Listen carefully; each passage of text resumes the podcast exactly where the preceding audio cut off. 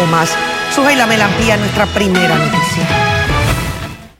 La segunda cifra de muertes más alta en todo el periodo de la pandemia la reportó hoy el Departamento de Salud con 25 personas que partieron a causa del COVID-19, dejando a sus familiares destrozados. Que una sola persona muera de COVID en el 2021 para mí es inaceptable, porque tenemos vacunas. Salud detalló en su informe que los 25 fallecidos tenían algún tipo de padecimiento y 20 no estaban vacunados. Ese número debe traducirse en una profunda reflexión que despierte el interés por la vacunación. Al menos eso opinaron hoy todos los que participaron de nuestro sondeo informal, en el que nos encontramos personas que espontáneamente nos mostraban su tarjeta de vacunación para validar su palabra a favor de la inmunización. Mientras no se vacunan, ese virus se mutará más fuerte y esto no se acabará que hay que orar para que la gente coja conciencia y que se vacunen. Tenemos que mirarnos como país, que tenemos que seguir contando como que estamos en el primer día de la pandemia y pues a bajar la guardia. Eh, vacunarme, por supuesto, de hecho ya yo me vacuné hace rato, pero que es lo mejor porque si no, se van a seguir muriendo la gente. Aunque la tasa de positividad en la isla está en 6.8%, la doctora Zorrilla, quien pertenece a la coalición científica que asesora al gobernador, reconoce que hay un patrón preocupante porque la tasa de positividad está bajando entre todos los grupos, menos en el de mayores de 75 años, los más vulnerables. Sin embargo, ahora evaluarán las razones para determinar si es porque se encuentran en lugares donde no llegó la vacunación o se trata de otros factores. Pero también me preocupa que es posible que personas más jóvenes están llevando la infección a estas personas mayores que son los abuelos, que, que la persona joven aún el vacunado que podría transmitir un por ciento bien bajito, esta, esta variante Delta es tan peligrosa que esta podría ser una, una forma de contagio. Otro dato que refleja este informe de la coalición y el Departamento de Salud es que la positividad de los adultos mayores de 65 años ha subido tanto como en los demás grupos de edades. Mientras, a nueve días de expirar la nueva orden ejecutiva, la tendencia a la baja sigue reflejándose en el número de hospitalizaciones, que hoy fue de 355, pero eso parece que no se traducirá en mayores cambios. Pero si las hospitalizaciones van bajando, ¿se inclinan a flexibilizar o no es momento? Yo creo que no es momento todavía. Yo creo que eh, esa flexibilización, yo sé que hay, eh, obviamente hay factores a favor y en contra, ¿verdad? Y hay grupos a favor y en contra. Pero nosotros todavía estamos en un momento que no... esto no ha bajado a 3% la tasa de positividad como estábamos en julio. La menor de 5 años de edad muerta a causa del COVID recibió atención médica en un CDT en Ponce. El deceso se produjo en enero, pero no fue hasta ayer que se finalizó el protocolo forense. Mariori Ramírez nos informa en directo. Adelante, Mario. Jorge, y es que aunque la prueba haya dado positivo a COVID en enero, cuando la menor falleció por tratarse precisamente de una niña de tan solo cinco años, se realizan una serie de pruebas y hay que tener una serie de documentos, lo que toma bastante tiempo, según nos asegurara la directora del Instituto de Ciencias Forenses. Es por eso que el Departamento de Salud, específicamente lo que es el registro, el registro demográfico, no tenía un conocimiento oficial de este caso de la menor, aunque sí tenían lo que había sido el, resultado de la prueba positiva. Vamos a escuchar lo que dijo la doctora María Conte. Eh, nosotros eh, emitimos certificados de defunción. Eh, cuando emitimos ese certificado es que el registro demográfico toma conocimiento de las causas de las muertes. Cuando el patólogo emite el certificado de defunción a raíz de la autopsia, en este caso, lo, que, lo que establece es que, que un diagnóstico provisional donde dice que está la, la, causa de la muerte pendiente a la realización de estudios adicionales. Y ese es el, certificado que el registro demográfico eh, obtiene, pero pues por eso no tiene conocimiento oficial de, que la, de que la muerte se... Y en ese momento tampoco se había establecido que se debe a COVID. Lo que sí se le envía al Departamento de Salud, obviamente, es el resultado de la prueba positiva de COVID. se determinó además que esta menor era asmática. Aquí en el Instituto de Ciencias Forenses por lo menos han llegado en total unos 132 casos que han confirmado que han sido por COVID y de menores, el de la menor de 5 años sería el segundo caso. Esa es la información que nosotros tenemos. Para Telenoticias les informó Marjorie Ramírez. Y en Telenoticias queremos conocer tu opinión. Preguntamos, ¿conoces algún caso pediátrico positivo al COVID-19? 13% respondió sí, 87% no. Para más noticias, accede a telemundopr.com.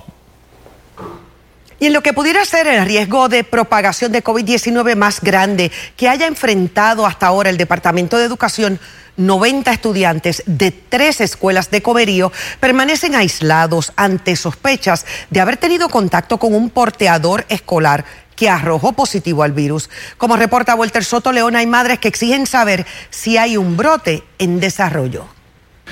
Una larga fila de carros se podía apreciar frente al auditorio municipal de Comerío, donde se realizan pruebas de antígenos. Hasta allí llegaron estudiantes que pudieron haber tenido contacto la semana pasada con un chofer de guagua escolar que sirve tres planteles del pueblo. Uno de ellos es la Ramón Alejandro Ayala, cuya matrícula es de kinder a octavo grado, población para la que todavía no hay vacuna contra el COVID-19. Ahí tengo dos estudiantes. Incluso yo estaba verificando a ver si se podía hacer de otra manera, porque también enteré que hay otros, ¿verdad? Otros niños están contagiados que no lo tienen callado, que quisiera saber si es cierto o no, investigar la escuela. En el caso suyo, eh, su hija o su hijo no tuvo contacto con el chofer en esta escuela. No, no, pero eh, están en la escuela, están expuestos este en todo momento. Así que pues hasta yo me la voy a hacer porque pues no sabemos. Fue el jueves pasado cuando el porteador de guaguas escolares avisó al municipio que arrojó positivo al COVID tras compartir con unos familiares en Naranjito. El chofer fue aislado y el sistema de rastreo municipal se comunicó inmediatamente con la Dirección Regional del Departamento de Educación. Se sacó las listas, se llaman los estudiantes uno a uno, pues era fin de semana, eh, explicando a los papás ¿verdad? que el chofer fue positivo, que es de la ruta que los nenes transportan hacia la escuela y así sucesivamente se llamaron a los papás y ellos no llegaron el lunes a las escuelas. Los demás que estuvieron en la ruta pero que no se logró comunicación durante el fin de semana, se les esperó el lunes en la entrada de las escuelas y se les notificó que debían regresar a casa. Lo que ocurre es que el Departamento de Educación en sus listas tiene un número mayor de estudiantes como que se supone que tomen el servicio de transporte escolar, pero como en este momento el sistema es híbrido, algunos asisten y otros no lo que nosotros pudimos certificar que se habían transportado con él eran unos 28 estudiantes, pero el Departamento de Educación quiso expandirlo a toda la lista de esos estudiantes, que son cerca de 90. ¿Tienen 28 estudiantes que van con sus mascarillas? Ellos van con sus mascarillas, con distanciamiento en la guagua igualmente el conductor. No tuvieron que cerrar ningún plantel, aunque están pendientes de los resultados de las pruebas, que se las deben realizar entre hoy y el lunes 20 para poder regresar a las aulas. Así que tenemos que plantear que por el momento no tenemos ningún brote escolar, no se tiene que alarmar nadie y el sistema de rastreo municipal está funcionando. Para Telenoticias, Walter Soto León. Pasando a otros temas, el licenciado Jaime Barceló, defensor de Juan Malópez, acudió esta mañana al Tribunal de Caguas y confirmó que va a continuar representando al boxeador, que como saben está acusado por siete cargos de maltrato físico y emocional por medio de amenazas y daños a la propiedad relacionados a cuatro incidentes de violencia de género contra su expareja, Andrea Ojeda Cruz, que la conocen mejor como la Pequi.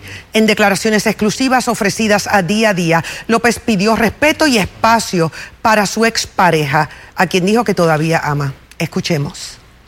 La Pequi, como muchos la conocen, para mí es Andrea, es una, una dama, una excelente mujer, trabajadora, luchadora, que ha estado al lado mío en diferentes ocasiones. En momentos muy difíciles de mi vida ha estado al lado mío y nunca, nunca me ha abandonado y está pasando este momento, era un momento muy difícil, el cual ella no se merece pasar por esto, por esto. Le pido al pueblo de Puerto Rico, al mundo y sobre todo a mis fanáticos que le den espacio, que la respeten, que esperen que este proceso pase, que en nombre de Pito Dios esperamos que esto termine pronto, que yo la amo mucho y que esperamos en Dios que cuando esto pase, si está en las manos de él, de que nuestra relación continúe, así será. Juanma López tiene su cita ante la justicia el próximo 21 de septiembre en el Tribunal de Caguas. Continuando con otras informaciones de la violencia y la criminalidad no dan tregua. 15 asesinatos se han reportado en los pasados cuatro días, cuatro de ellos en las últimas 24 horas. La policía reitera su llamado de cooperación a los ciudadanos para lograr arrestar y encauzar a los responsables. Maribel Meléndez de Fontán amplía. La investigación del doble asesinato reportado en Las Marías está bien adelantada. Según la policía, el móvil está vinculado a la lucha por el control del trasiego de drogas en la zona oeste. Situaciones que están ligadas a lo que es el trasiego de drogas pero también ya se está trabajando con esa parte porque reconocemos y sabemos quiénes son las personas que están ligadas a ese doble de las Marías. Lewis Rivera Pagán, de 24 años, y Joshua López Morales, de 22, fueron acribillados en una carretera solitaria de las Marías. Aunque los jóvenes no tenían expediente criminal, trascendió que el hermano de López Morales, identificado como Víctor López Torres, es sospechoso de varios asesinatos y está preso por armas y drogas. Sospechoso de varios asesinatos en el área de Mayagüez. Ya se está trabajando levantando unos expedientes para erradicarle a ese joven unos casos de asesinato. Su hermano, que es el joven de 22 años que cayó víctima del crimen, pues claro, prácticamente uno dice queda el desamparo, pero estaba ligado a este mundo. Así que teniendo un hermano con el expediente que posee, eh, su hermano que está en la cárcel, pues es algo que si no se cuidan, ellos saben lo que le puede esperar. Y esto definitivamente. La pandemia no ha frenado la criminalidad. En el 2020 se reportaron 354 asesinatos, mientras en lo que va de año hay 70 más para un total de 424. Claro que es alarmante porque si le, yo vivo en este país, usted vive en este país. Rivera no descarta cambios en las estrategias de seguridad. Vamos a encaminar nuestra, nuestro plan que realmente ha sido efectivo, pero vamos a corregir una que otra cosa para que para temperarlo a lo que está ocurriendo. Enfatizó que los planes están enfocados en el esclarecimiento de los casos, pero más que todo en lograr convicciones. Acuérdense que para llevar un caso al tribunal por asesinato tiene que ser la prueba sumamente robusta porque tenemos que enfrentarnos a lo que tiene que ser un 12 a 0 si fuese por jurado.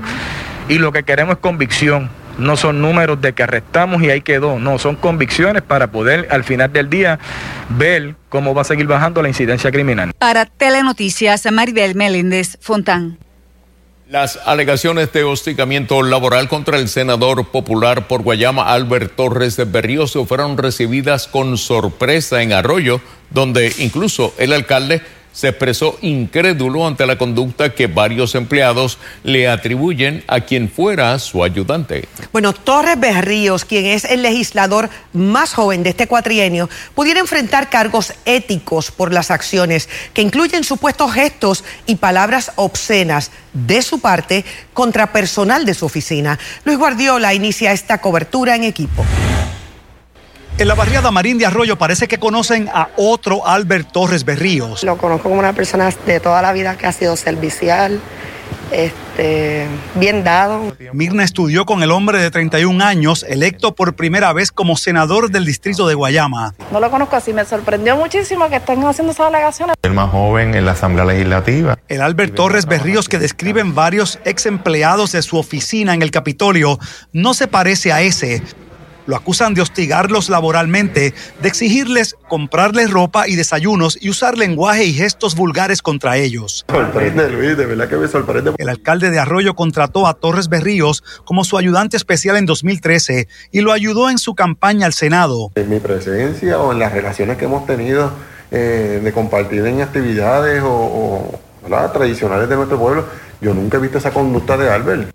Cinco de los empleados del senador popular renunciaron. Algunos señalan a María Ocasio, directora de la oficina, como cómplice del clima hostil, dirigido sobre todo a las mujeres. Yo conozco a María como una persona bien dinámica, fajona, en el sentido de que ella siempre está trabajando, está dispuesta a siempre estar ayudando. Bachier sostuvo que apoya a Torres Berríos y no descartó que el conflicto laboral tenga raíces en la dinámica partidista. Hay personas que tienden a confundir el asunto de que yo te ayude políticamente, yo necesito necesito que tú me ayudes, ayúdame a estar eh, en mi comodidad. Y eso pues realmente no, no puede ser así, aquí hay que producir. El alcalde negó que despidiera a Torres Berríos por incumplir sus órdenes. Tres meses después, el hombre, que tiene un bachillerato en justicia criminal, consiguió trabajo en la autoridad de acueductos. De ahí dio el salto a la política. La hija del alcalde trabaja para Torres Berríos en los municipios de Guayama y Coamo, pero según Bachier, hasta ahora no tiene quejas similares contra el senador. Y entiendo de que, ¿verdad? Si hubiese pasado, ella me lo hubiese informado. En Twitter, Torres Berríos aseguró que la verdad se sabrá pronto. El senador fue visto hoy cerca de la barriada donde viven sus padres, pero no pudo ser localizado. Para Telenoticias, Luis Guardiola. Mientras continúa la espera para que se cumplan los términos provistos por el reglamento del Senado para que el proceso disciplinario por alegadas violaciones del senador Albert Torres Berríos al Código de Ética siga su curso. Es José Esteves quien nos amplía. Buen día. Buen día. ¿Senador está disponible? No se encuentra. Hoy, una vez más, el senador por el distrito de Guayama no estuvo disponible en sus oficinas. El presidente del Senado, José Luis Dalmau, explicó que el trámite en la Comisión de Ética sigue su curso normal, luego que la Comisión de Ciudadanos encontrara causa probable por posibles infracciones de Torres Berríos al Código de Ética por las alegaciones de hostigamiento laboral y requerir dinero de sus empleados. Dalmau indicó en el proceso se le garantizarán los derechos a todos los involucrados. Yo como estudiante de derecho fui parte del equipo que trabajó la defensa del ex senador Nicolás Novera y lo expulsaron de aquí injustamente porque no esperaron los procedimientos. Cuando fue al tribunal salió absuelto y ninguna de las pruebas que se presentó allí le imputaba delito alguno. Al momento, el senador está dentro de un plazo de 15 días que vencen el viernes para contestar los alegatos en su contra. Sin embargo, puede acogerse a una prórroga de otros 15 días adicionales antes que la comisión entre en el proceso adjudicativo que contempla desde una amonestación a una expulsión. ¿Y ha tocado ese tema con él? No. No, ha hablado con él nada sobre la situación. No. No le ha dicho, me preocupa esto, No. eh, quisiera saber esto. Nada, no lo ha tocado. No. Y no lo debiera tocar como presidente del Senado. No porque como presidente me va a tocar tomar una decisión en el cuerpo. A la vez exhortó a todos aquellos que realizan imputaciones desde el anonimato a dar un paso al frente y expresarse para el récord. Yo invito a todo ciudadano que tiene información sobre un empleado o un legislador que venga y use los foros correspondientes. Porque para anonimato cualquiera se presta a hacer cualquier cosa si es anónima. Abordado sobre el tema, el presidente de la Cámara de Representantes, Rafael Tatito Hernández, salió en defensa de su contraparte senatorial, señalando que Dalmau ha sido responsable y diligente en todo este proceso. Al preguntársele sobre el senador por el distrito de Guayama, sin embargo, tuvo sus reservas al expresarse. Pero yo nunca me he hullido. Yo siempre he estado de frente, en las buenas y las malas, siempre doy caro y explico. Podrán contrastar conmigo, pero nunca me he escondido. Él se está, él se está huyendo. Yo nunca me he hullido. Para Telenoticias, José Esteves.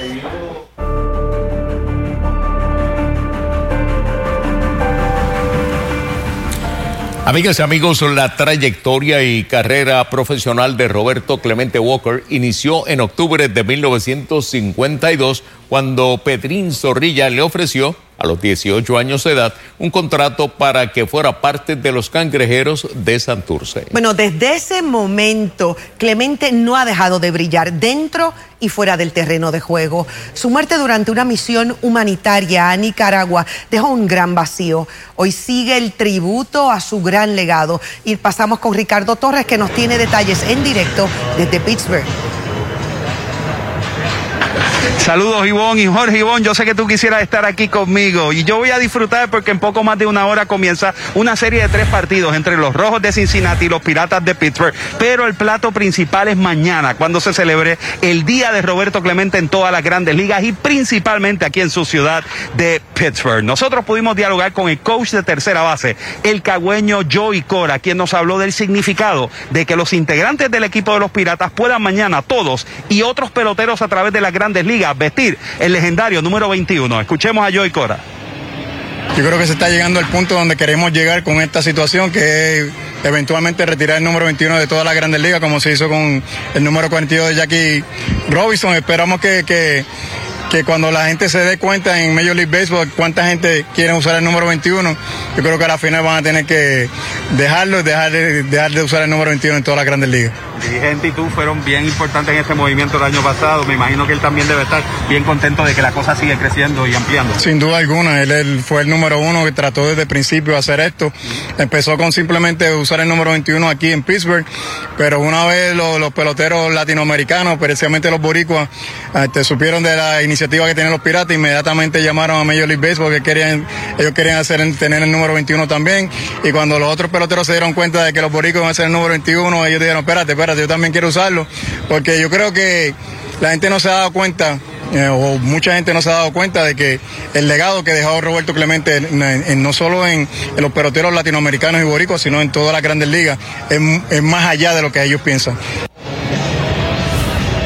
Bueno, los Piratas de Pittsburgh tuvieron su práctica de bateo más temprano en la tarde. Ustedes observan al equipo visitante, los Rojos de Cincinnati, que es un equipo que está en plena contienda en la Liga Nacional y es un equipo que es uno de los más eh, eh, potentes que hay en el viejo circuit- circuito. Y pudimos ver varios de los jugadores, incluyendo a Nick Castellano, utilizando camisa con el número 21. Así que sin duda la fiebre del número de Roberto Clemente se ha dispersado por todas las grandes ligas y mañana será un gran día aquí en la Gran Carbide. Nosotros, por supuesto, Telenoticias seguirá aquí en Pittsburgh, Pensilvania, presentándoles todo lo que acontezca en el día de Roberto Clemente. Pablo Gastambide, Nidia Morales y Ricardo Torres. Continuamos con más.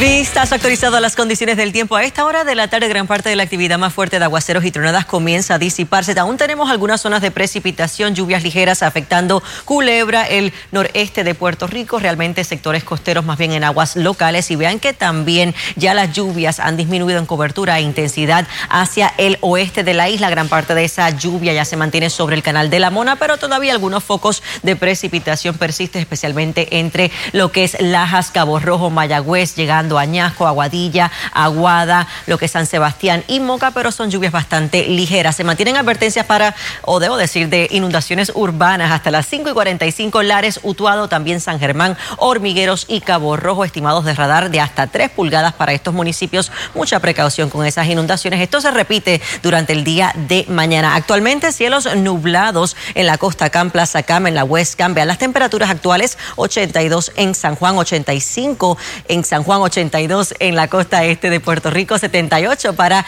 el oeste. Aún se siente de 92 a 95 por ese factor humedad. Y vean el modelo de precipitación que sugiere que aunque lo más fuerte de la tarde se disipa, otra ronda de aguaceros y algunas tronadas no se pueden descartar por el este de Puerto Rico durante horas de esta noche. Así que no guarde el paraguas si usted va a hacer algún tipo de diligencia, va a estar al aire libre durante esta noche, especialmente al este de la isla. Mañana, un día nuevamente variable y noten cómo es bien agresivo este modelo de precipitación en con lluvias localmente fuertes y descargas eléctricas durante tempranas horas de la mañana. Habrá que ver si este modelo logra verificar realmente si esto se logra materializar sobre tierra, porque recuerden que durante las mañanas realmente las lluvias y las tronadas se mantienen sobre las aguas locales, pero no podemos descartar que si en efecto estos aguaceros se logren desplazar tierra adentro por el este y sur de Puerto Rico, gradualmente aire más seco debe estar filtrando durante la tarde, pero no descartamos las lluvias típicas por los efectos locales al noroeste de la isla. Echamos un vistazo actualizado a la actividad tropical en mi próxima intervención.